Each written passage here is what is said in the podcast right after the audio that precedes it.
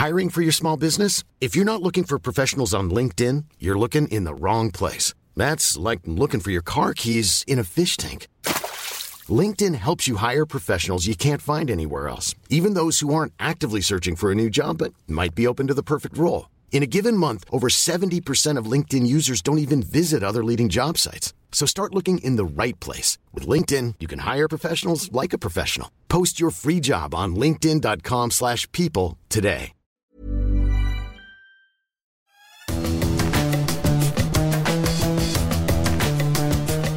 Salut à tous nous y sommes presque dans quelques jours, dans quelques heures, la saison 2021 de Formule 1 va débuter. Alors nous sommes d'autant plus contents de vous euh, retrouver, Stéphane Vrignot et euh, moi-même pour un nouvel épisode des Fous du Volant. Ce podcast est à retrouver sur toutes les bonnes plateformes d'écoute de Deezer à Spotify en passant par Acast et par Apple Podcast. N'hésitez pas à nous donner 5 étoiles et aussi à vous abonner, comme ça euh, vous recevrez les nouveaux épisodes directement dans votre smartphone. Au menu du jour, Stéphane je te propose en entrée le calendrier 2021, justement. 23 Grands Prix, euh, retour sur des circuits mythiques, mais des cadences très très élevées. Euh, ensuite, on aura en plat de résistance, si tu le veux bien, Hamilton Verstappen. Et si l'affiche de cette année, c'était pas plutôt Verstappen-Hamilton On parlera en tout cas de, ce duo et de ce duel prévisible pour cette euh, saison. ensuite, on aura eh bien, nos Français de la saison 2021, euh, Pierre Gasly, Esteban Ocon, que peut-on espérer pour euh, nos euh, tricolores? Et puis enfin, on terminera par une séquence faites vos jeux. On va se mettre un petit peu en danger, Stéphane, si tu le veux bien, avant que le premier GP ne, débute.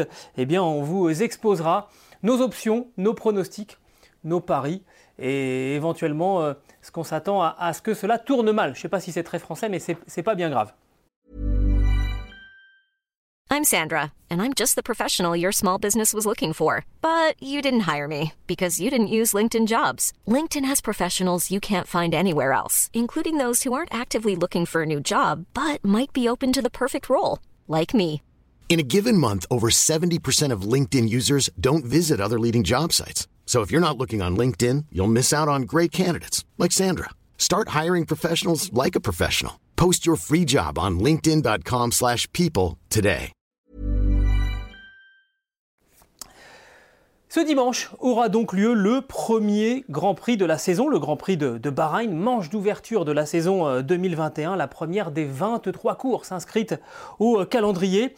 Alors euh, Stéphane, je te propose déjà de te donner la, parole tout de suite parce que sur ce calendrier, il y a des choses qui font du, bien et ce sont notamment bah, les retours de, destinations mythiques de, la Formule 1. On, va les voir, hein. il y a trois destinations qui ont retenu notre, attention pour 2021. Oui, euh, l'année dernière, on avait été privé de Monaco et euh, de Suzuka, euh, qui font partie pour moi des Big Five avec Silverstone, avec Spa et avec Monza. ce sont des essentiels du calendrier, des beaux grands prix installés depuis longtemps, depuis le début quasiment pour, pour Monaco et depuis trois décennies pour, pour le Japon. Et puis, on voit aussi revenir le, Grand Prix de France, ce qui fait particulièrement plaisir puisque l'appellation Grand Prix est une appellation française. Et puis, euh, on va aller à, Zandvoort. Et il faut bien avouer qu'on attend un petit peu ce, rendez-vous parce que, avec la folie Max Verstappen, on sait qu'il va se passer quelque chose là-bas. Oui, c'est la, marée orange qu'on voit un petit peu partout. Euh, je ne sais pas si euh, le circuit est vraiment configuré pour de la Formule 1, plus pour de la Formule 3, probablement. On a créé des, des bankings euh, à, 33%, euh, je crois, 33 qui est le chiffre en fait de Max Verstappen, donc petit clin d'œil. Euh, après, oui, ça va être une ferveur énorme et bah, effectivement, on conseille à tous ceux qui veulent y aller ou tous ceux qui pourraient y aller d'y aller en, orange. Voilà, oui. Déjà, si vous pouvez y aller, ça sera bien. On, en reparlera. Hein. Ça, ça sera l'épée de Damoclès. Quelle jauge Exactement. Alors ça, c'est pour les côtés euh, positifs du euh, calendrier qui se conclut le, 12 décembre.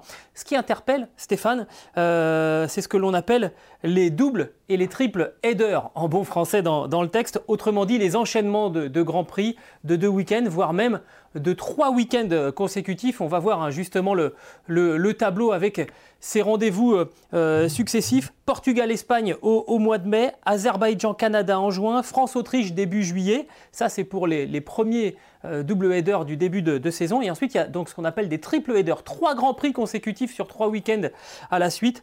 Belgique, Pays-Bas, Italie à la rentrée. Russie, Singapour, Japon dans la foulée. États-Unis, Mexique, Brésil en, octobre-novembre. Euh, c'est un rythme qui, pour la deuxième moitié de saison, est même inquiétant parce que à ces trois triple headers, on rajoute même l'Arabie Saoudite et Abu Dhabi pour conclure.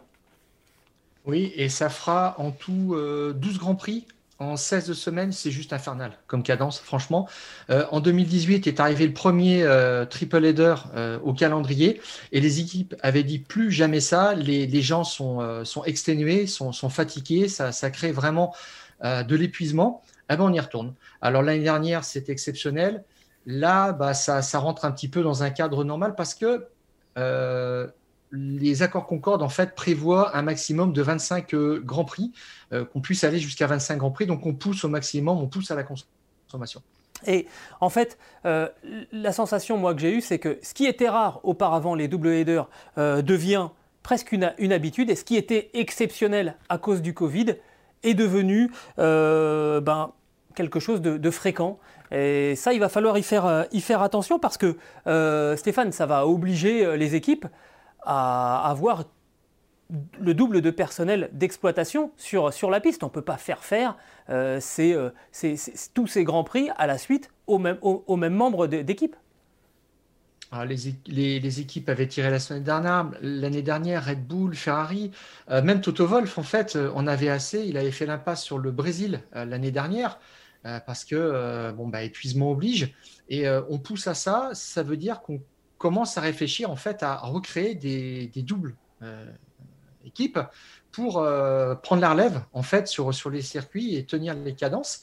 Alors, il y en a quelques-unes qui sont en backup à l'usine pour des questions aussi de, euh, tests positifs au, Covid. Ça a servi l'année dernière. On peut abattre un joker comme ça. Mais là, bah, tout simplement, ça va à l'encontre du contrôle des coûts qu'on a instauré aussi cette année avec un budget limite de 132 millions d'euros. Donc, l'iPhone est pour le moins contradictoire. C'est sur l'hôtel du business. Chacun espère que ça va générer un petit peu plus de revenus. Euh, probablement, mais il va falloir s'organiser et c'est surtout, euh, j'ai parlé de ces 12 grands prix en 16 semaines, c'est pour finir le championnat. C'est absolument affolant. Et puis, il y a un problème qui va se poser, c'est qu'on le voit bien pour tout à chacun en ce moment. Si on veut voyager, il y a des quatorzaines, il y a des périodes à respecter d'isolement. Comment, on va faire euh, là pour, pour ces membres d'équipe qui vont passer d'un pays à l'autre? Euh, Il y aura des, dérogations ou alors c'est là qu'on va mettre en place à, marche forcée euh, ces doubles structures d'exploitation? Ça paraît très compliqué.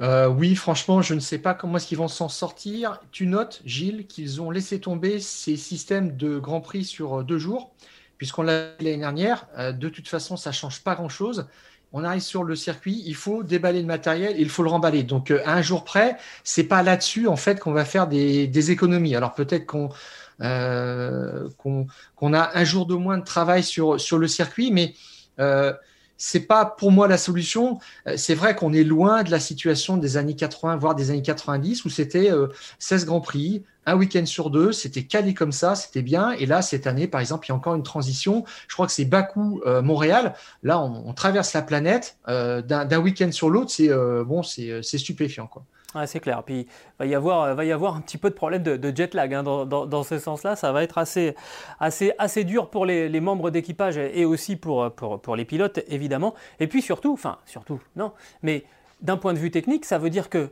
si la voiture qui va débuter la saison euh, dimanche à Bahreïn ne part pas, n'est pas bien née, euh, derrière, pour se retourner, ça va être très très compliqué parce que comme on enchaîne, alors évidemment, il reste du monde aux usines pour, pour travailler, mais vu qu'on enchaîne, on n'a pas la possibilité de, refaire des tests, de refaire des simulations. Là, ça va, vraiment être très compliqué. Celui qui s'est trompé là, et finalement, c'est trop tard au moment où on, parle, va passer un sale quart d'heure. Bah, surtout avec une donnée qui change fondamentalement, c'est les pneus que euh, Pirelli a, a modifiés, on l'a dit l'année dernière, qui sont un petit peu plus lourds, plus résistants. Ça change quand même fondamentalement le comportement de la voiture et on sait qu'on fait une voiture pour un type de pneu précis et les voitures de 2021 sont exactement dérivée de celle de 2020. Donc il va falloir faire du setup et celles qui sont mal configurées pour ces pneus-là, en fait, vont être hors du coup. Donc on verra ça, mais clairement, euh, nous, évidemment, on va se régaler avec 21 Grands Prix. Euh, ça nous fait autant d'épreuves à, suivre euh, et, et, dont on va pouvoir profiter. J'ai dit 21 C'est 23 Et on, aura donc jusqu'au jusqu'au 12 décembre hein, pour, pour en profiter. Bon, au, moins, on ne va pas s'ennuyer cette année.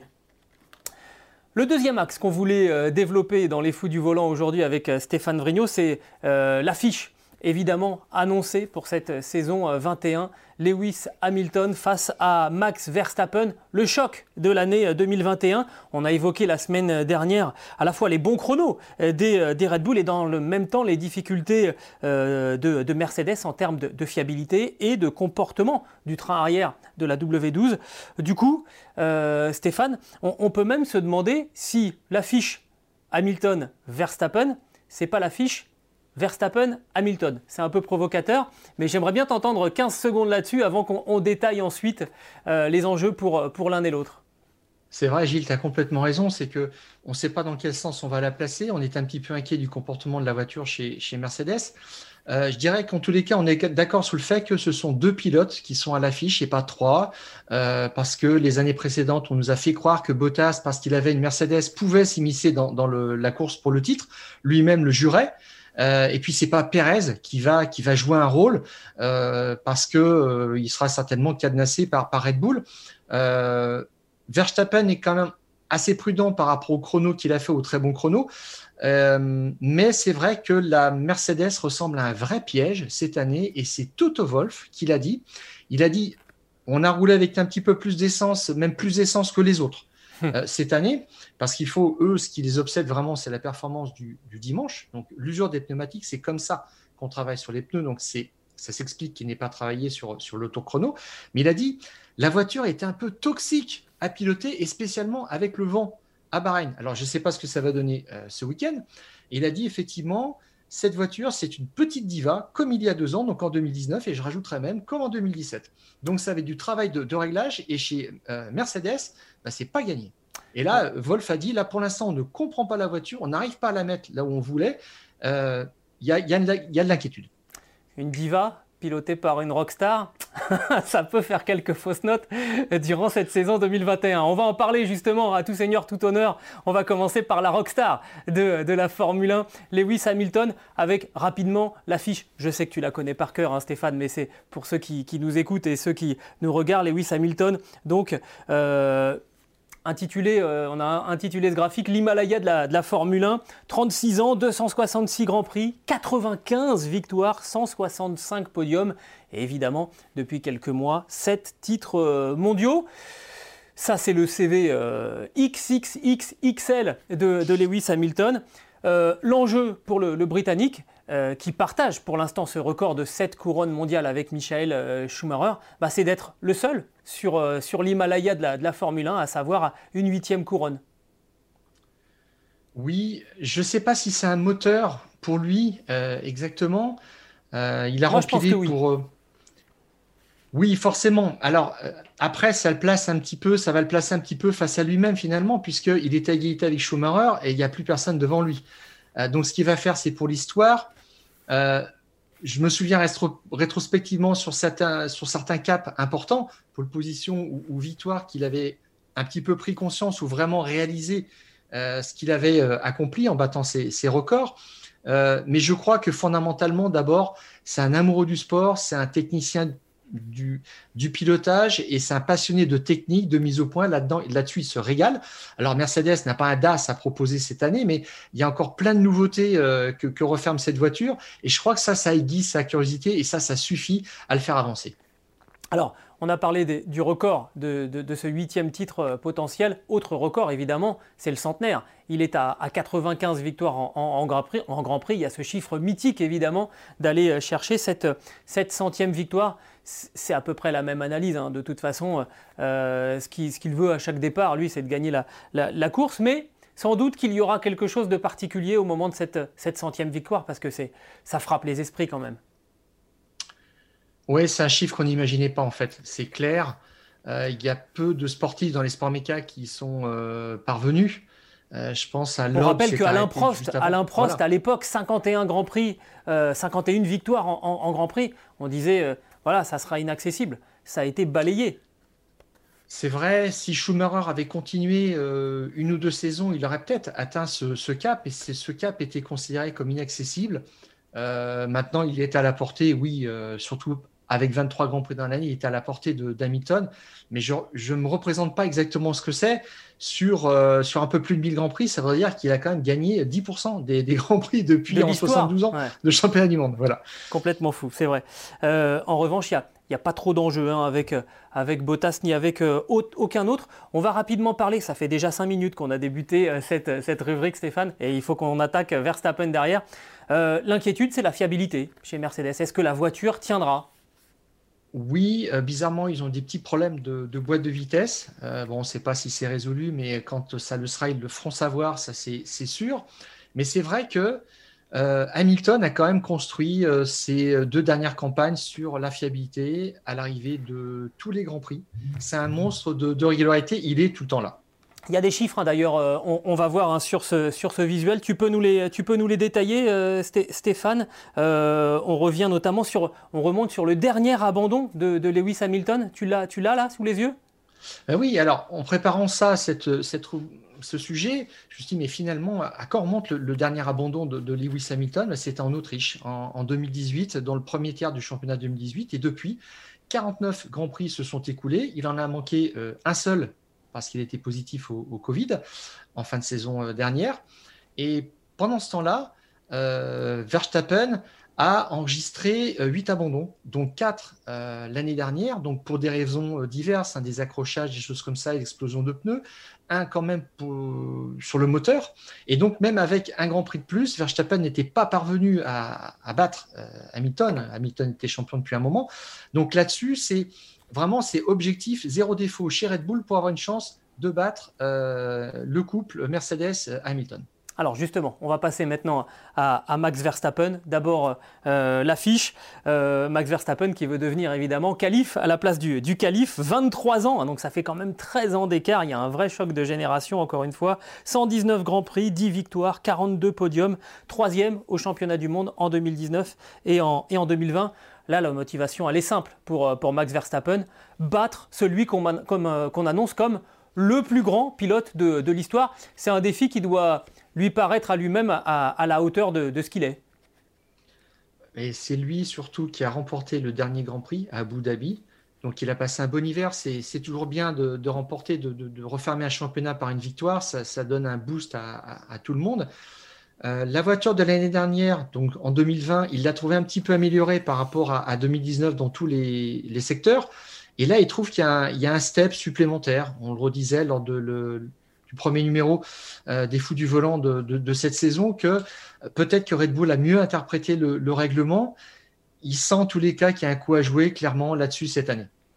Euh, dernier point à évoquer très rapidement, il se retrouve quand même dans une configuration interne un petit peu différente de ces dernières saisons où il avait dû partager l'équipe Red Bull avec un Pierre Gasly en difficulté, avec un Alexander Albon arrivé sur la pointe des pieds. Là, cette fois, c'est Checo Pérez qu'il a en face de lui pas aussi docile, sans doute, le Mexicain que ses deux euh, précédents euh, coéquipiers. Ça va peut-être changer un peu la donne. Bah, Souviens-toi du conflit avec Ocon chez, euh, chez Force India, quand même, hein, ça avait fait des étincelles. Et puis Perez, il n'hésite pas à mettre les pieds dans le plat quand même quand il y a un truc qui ne va pas, spécialement en termes de stratégie. L'année dernière, il a pointé du doigt son équipe à l'arrivée de plusieurs courses en expliquant qu'ils avaient raté des opportunités de podium, voire de victoire qui est enfin arrivée. Mais Perez, il a un petit défaut, c'est qu'il a un contrat d'un an, et ça, tout le monde le sait chez Red Bull. autrement dit, là aussi, épée de, Damoclès pour le Mexicain. Voilà, ce duel, Lewis Hamilton, Max Verstappen, il va démarrer euh, dimanche. Et pour tout vous dire, on est pressé que ça attaque.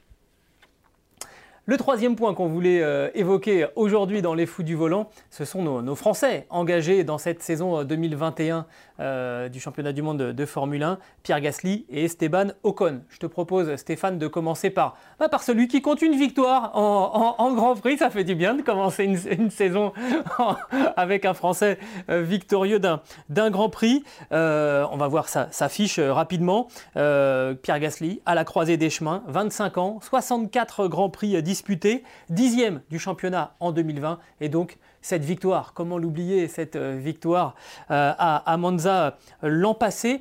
Un Pierre Gasly qui a pris de, l'épaisseur, moi j'ai trouvé, avec sa victoire, mais aussi sur son comportement. On l'a senti arriver hein, finalement. Alors là, il y a eu cet exploit avec ce, succès qui était, qui était, inattendu, mais on l'a vu prendre de l'épaisseur tout au long de la saison. Cette victoire faisait partie, c'était un bonus, mais elle a fait partie de ce, ce processus qu'il a vu maturé l'an passé à vitesse grand V. Oui, je, pense que ça, ça a boosté vraiment sa, confiance. Là. Je pense même que dans un coin de sa tête, il, a envie de refaire ce, coup. Il y aura des opportunités euh, cette année, alors pourquoi pas euh, Et puis surtout, il a un, nouveau coéquipier qui est moins expérimenté que Dani Kivat l'année dernière, c'est Tsunoda que euh, Donda a boosté un petit peu la, notoriété euh, en, lui passant des pneus C5, c'est-à-dire les pneus extrêmement tendres. Euh, qui ne seront pas proposés par Pirelli ce week-end pour. Ce qui lui a permis de faire le deuxième temps, hein. ce qui lui a permis de faire le deuxième temps des essais de pré-saison. À moins d'un dixième de la Red Bull de Verstappen, autant dire que c'est pas tellement crédible tout ça. j'espère simplement que, Honda gérera mieux euh, la montée en puissance de Tsunoda que ce qu'elle avait fait avec Sato, qui avait un talent quand même gâché. Il s'est bien récupéré en remportant deux fois avec un moteur Honda les 500 miles d'Indianapolis. Mais là-dessus, oui, euh, maintenant, Gassi, c'est le boss, c'est la référence. Là, il doit avancer, il doit donner des cautions à des écuries qui euh, s'intéresseraient à lui pour l'an prochain. Alors, évidemment, le fait que Tsunoda soit japonais euh, et soutenu par Honda, est-ce que ça va pas mettre en, difficulté Pierre Gasly à un moment ou un autre? Il faudra être très attentif, il faudra être solide dans la tête pour, euh, pour, le, français. Parce qu'il y a une échéance, on, parlait de croiser des chemins. C'est sa dernière année de contrat à, Pierre Gasly. Euh, AlphaTauri, c'est une équipe dans laquelle euh, il est revenu, il a, il a retrouvé refuge mais il ne peut pas y faire sa carrière, euh, Stéphane, je pense qu'on est, d'accord là-dessus. Il faut trouver une équipe avec plus de prestige, plus de moyens, plus d'ambition, sans doute, euh, au départ de, chaque Grand Prix. Le problème, c'est vers qui se tourner euh, à la fin de la saison, qui séduire, sachant qu'il y a quand même pas mal de baquets qui sont déjà pris pour l'année prochaine. Alors, effectivement, Gilles, comme tu le dis, chez Mercedes, Ferrari et McLaren, ça s'est réglé, on oublie. Les baquets les plus compétitifs après prometteurs, je dirais, c'est Red Bull. Alors, ce qui est marrant, c'est que Tsunoda pourrait être en, lice aussi pour euh, accéder au volant de la, Red Bull l'an prochain, sauf que le nom de Honda disparaît de la voiture. Vraiment, il y aura même un moteur qui sera badgé Red Bull. Donc, Honda n'a plus rien à faire là-dedans. Il se désengage complètement. Et je ne sais même pas si, dans l'absolu, Tsunoda sera pilote en Formule 1 l'an prochain, parce que pour l'instant, il l'est grâce à la présence de Honda. Vous. Et puis, l'autre piste qui paraît séduisante, c'est Alpine. Euh, mais ça, ce serait au détriment d'Ocon. Alors euh, la question se pose, on va peut-être avoir français à distance, mais pour autre chose que simplement des places euh, à l'arrivée des Grands Prix en 2021, mais peut-être un bon baquet, celui de l'Alpine en 2022. C'est terrible hein, parce que moi j'aurais adoré avoir un petit peu quand, Renault est arrivé en, Formule 1, avoir deux Français dans, les, dans les Alpines. Ça aurait été génial d'avoir Ocon et d'avoir Pierre Gasly. Ça, fait un petit peu mal quand même. Quand Ricciardo te lâche quand même, alors que tu as mis 24 millions d'euros sur lui pendant deux ans, donc 24 fois 2, tu te dois de de trouver une solution qui est à la hauteur, un petit peu médiatiquement au moins, de l'envergure du garçon. Euh, Ricciardo a fait passer un cap l'année dernière à, Renault. Et deux Français, même si c'est sympathique, je trouve que c'était pas suffisant. Et puis, il faut avancer un palmarès un petit peu plus ronflant. Donc, double champion du monde. Enfin, la présence d'Alonso se justifiait par elle-même. Après, la question, c'est quel Français à côté de lui? En tous les cas, Gasly est ultra bankable depuis sa victoire à Monza. Euh, mon rêve, ce serait de le voir dans une Alpine, cette écurie tricolore, de nous parler d'avoir ce pilote dans cette voiture, le, dernier Français vainqueur en date, et ça date pas d'hier, mais juste d'avant-hier. Hein, C'était en septembre dernier, je crois. Euh, tout ça, ce serait très séduisant, et je pense que le match est commencé. Bah, justement, on va en parler avec euh, Esteban Ocon, un autre euh, deuxième euh, français. On va voir sa fiche. 24 ans, quatrième saison à venir en Formule 1, tout comme Pierre Gasly. 12e du championnat l'an passé avec un podium en, Russie, 67 grands prix. 12e du championnat en 2020, un podium, je, le disais donc en, Russie. Il va falloir pour Esteban Ocon marquer immédiatement son, territoire en termes de, performance face à, un Fernando Alonso et on va voir, Stéphane, hein, tu, vas nous montrer quelques, statistiques, que c'est pas gagné d'avance parce que Alonso, euh, il a plutôt tendance, y compris ces dernières saisons, hein, on s'est on, contenté de montrer les, trois dernières saisons en qualif, c'est du lourd. Ah bah là, il broie ses, coéquipiers, hein, il n'y a pas d'autre mot, c'est un jeu de massacre. 15-3 euh, contre Button chez McLaren en 2016. 16-3 euh, contre euh, Van Dorn euh, l'année suivante, et puis 21-0 carrément en 2018. Alors ça fait 52-6 quand même sur les 58 dernières qualifications. Donc il laisse rien à, ses coéquipiers hormis quelques miettes.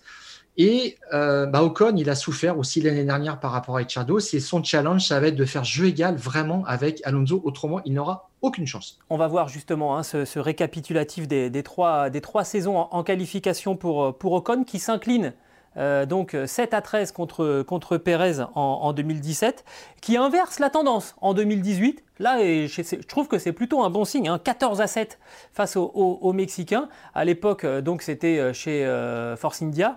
et puis c'est vrai que l'année dernière, 15 à 2 pour, Daniel Ricciardo, mais rien ne l'empêche d'inverser la, tendance cette, cette, saison. Mais clairement, il, va falloir. Alors, ça, c'est pour les qualifs.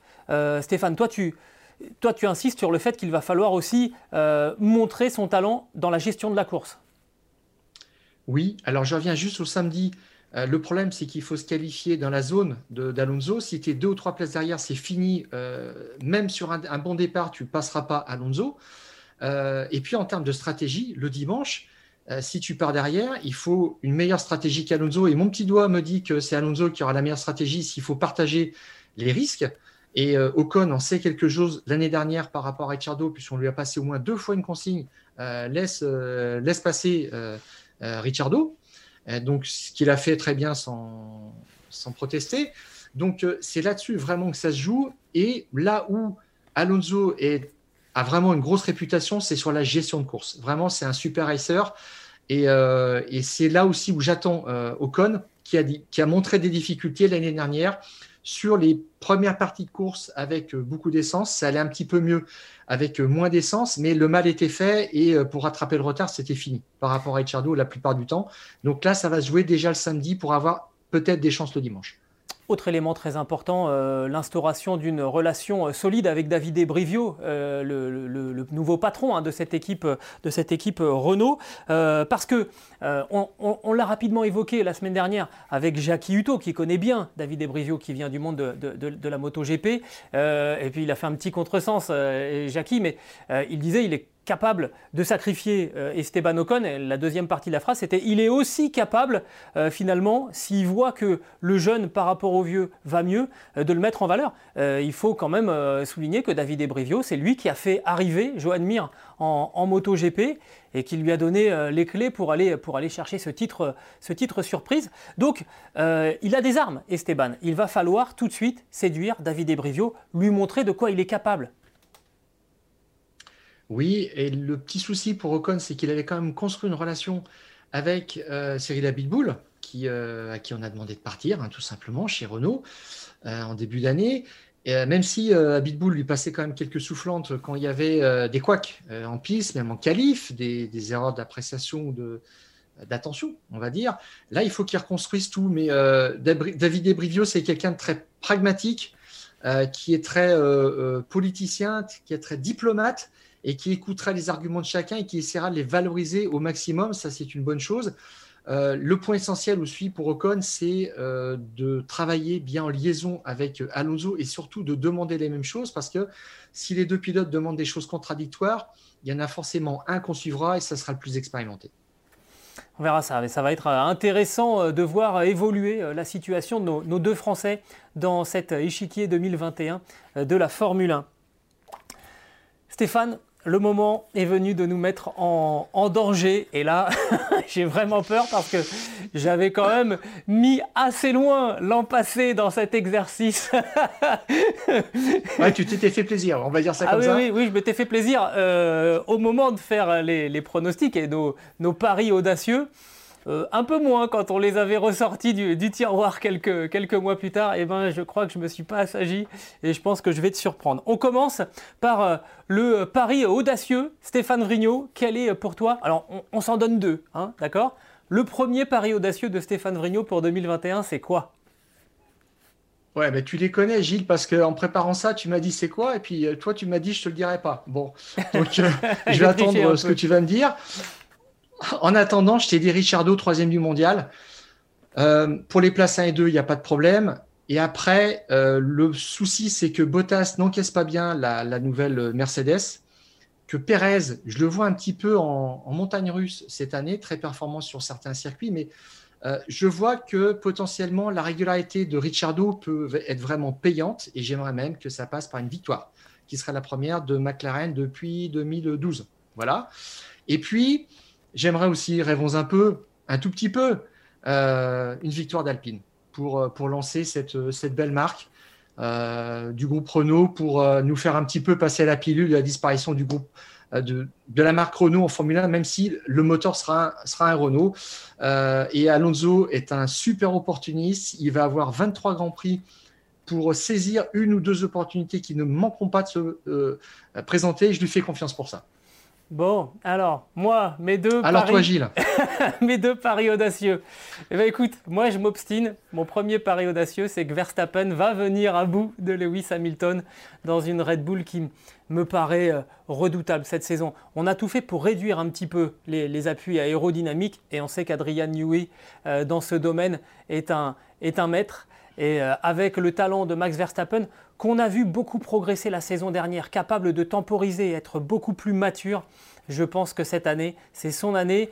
Et Mercedes va avoir du mal, Lewis Hamilton va avoir du mal à contrecarrer les plans de Max Verstappen qui sera champion du monde au soir du dernier Grand Prix euh, au mois de le 12 décembre 2021. Le deuxième pari, si je te dis qu'il est encore plus osé, est-ce que tu me crois? bon, euh, non, eh je ne te ben- crois pas, là, ça, suffit là maintenant. Alors, euh, je, tu as parlé d'Alpine dans ton deuxième pari, moi aussi. Et moi, je vais te dire que Ocon va terminer devant Alonso au championnat du monde. Parce que il se. Ça, c'est un sacré pari. Ça, ça me plaît bien. il, il, s'est passé quelque chose l'année dernière pour, euh, pour Esteban Ocon. Et tu vas voir que on, l'a vu hein, dans l'histoire, revenir en Formule 1, c'est vraiment pas facile. Euh, c'est une longue interruption pour, euh, pour Fernando Alonso. Les choses ont beaucoup changé depuis qu'il est parti, surtout que les dernières saisons, il ne les avait pas fait dans une équipe de, pointe. Hein. C'était, vraiment au pire moment chez, McLaren. Donc moi, je pense que, euh, Esteban Ocon a une bonne carte à jouer qui terminera devant Fernando Alonso au championnat. Bon, déjà, on ne s'est pas dégonflé. Le bid, alors on doit choisir euh, un bid prévisible cette saison. Stéphane, toi, c'est quoi le, truc qui va passer euh, à la trappe? Ouais, alors là on avait l'embarras du choix quand même. Donc, oui, c'est vrai. Je ne pas, c'est pas la peine. Hein, tu, vois, qui je veux dire. Ouais, on hein. s'était dit Bottas, on n'attaque pas. Euh, non, Bottas, non, ou en partant du fond de grille, non plus, un Finlandais, champion du monde il y a très longtemps. Il faut essayer d'être un petit peu original. Moi, je. Non, mais je vois pour moi, Sainz euh, n'est pas à sa place chez Ferrari. J'ai été déçu de, son, de sa signature. Non pas qu'il n'a pas droit à sa chance, hein, c'est pas le problème. J'aurais aimé Ricciardo chez Ferrari parce que ça aurait un petit peu plus de gueule.